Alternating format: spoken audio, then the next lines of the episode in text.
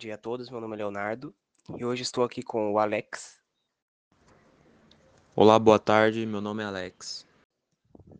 com o Diego, Boa tarde, meu nome é Diego.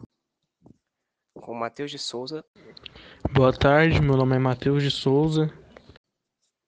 e com o Matheus Fagundes. Boa tarde, meu nome é Matheus Fagundes e eu vou falar sobre um assunto muito discutido no Brasil.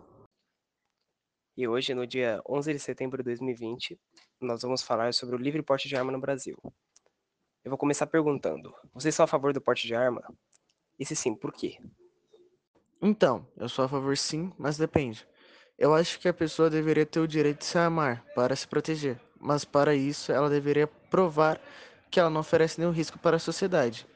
Com o exame psicológico, para ter uma ideia se a pessoa apresenta algum comportamento nocivo à segurança dos outros. Mesmo assim, parece muito arriscada essa ideia, ainda mais no Brasil. Só um exame psicológico dá muita brecha para alguém mal intencionado passar e se amar do mesmo jeito e acabar fazendo alguma besteira. Além disso, também a pessoa precisa estar preparada para usar uma arma, pois não são todos que sabem como manu manusear uma, tornando necessária a existência de muitos profissionais capacitados para ensinar a quem tiver o porte. Claro, a pessoa deveria estar preparada para manusear a arma.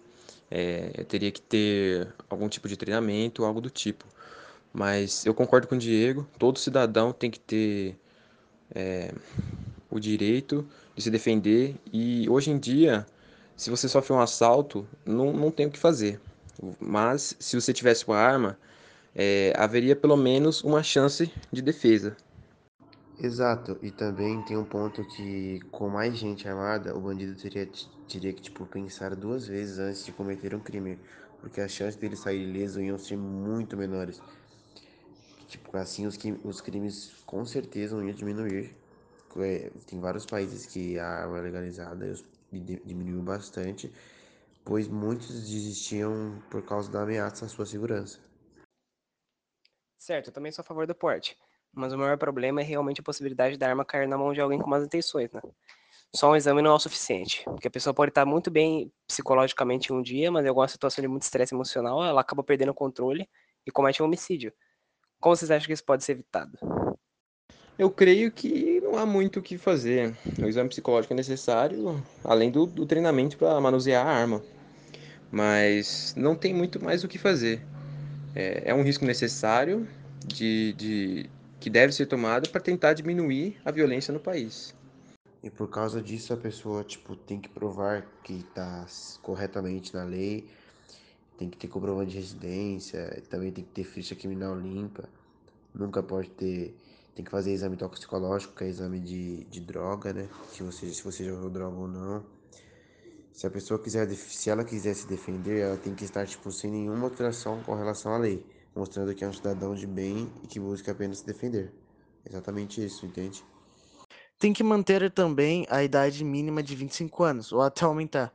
Porque nessa idade a pessoa já é adulta e supostamente já sabe o que está fazendo, diminuindo a chance de cometer algum delito por um controle emocional ou alguma razão pessoal que não seja apenas segurança, sendo uma questão de responsabilidade da pessoa.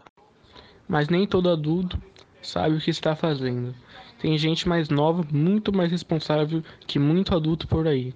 Acho que a idade não é um fator tão revelante assim, desde que seja acima dos 18 anos e a pessoa já seja maior de idade. Com 18 anos, a pessoa ainda é muito nova. Muitos com essa idade nem terminaram o ensino médio ou ainda estão na faculdade. Apesar de maior de idade, eu ainda acho que com 18 anos a pessoa ainda não está preparada para ter uma arma. Tem que ser uma pessoa realmente adulta e responsável. No final, realmente não existe nenhuma maneira de provar quem de fato é preparado para portar uma arma. Liberar o porte é um risco que acaba sendo tomado na tentativa de diminuir a violência, havendo uma chance de dar certo ou errado. Não tem realmente como saber se vai dar certo ou não. Aí fica na mão do, de quem tem o poder fazer essa decisão.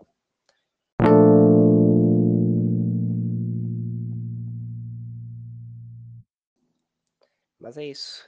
Esse foi o nosso podcast sobre o porte de arma no Brasil. Me despeço por aqui e deixo a última palavra com o resto dos participantes. Bom, esse foi o nosso podcast. Eu fico por aqui e até mais. Minha participação vai ficando por aqui. Uma boa tarde e obrigado. Bom, é isso. Essa é a minha opinião sobre o porte de armas. Minha participação vai ficando por aqui. Uma boa tarde para todo mundo e obrigado.